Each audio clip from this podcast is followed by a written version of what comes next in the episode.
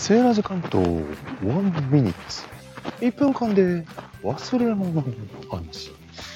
忘れ物、誰しも一度や二度はありますね。よく忘れ物しちゃう人。うん、どうしてます？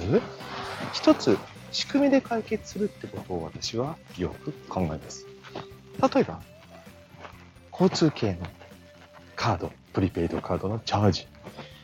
使い終わった後にチャージすると、カードをそのまま取り忘れるということにつながりやすい。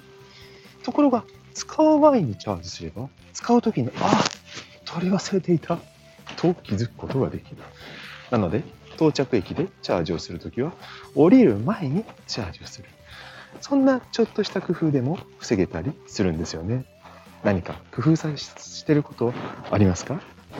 それでは、良いチャージ日和を。バイバイ。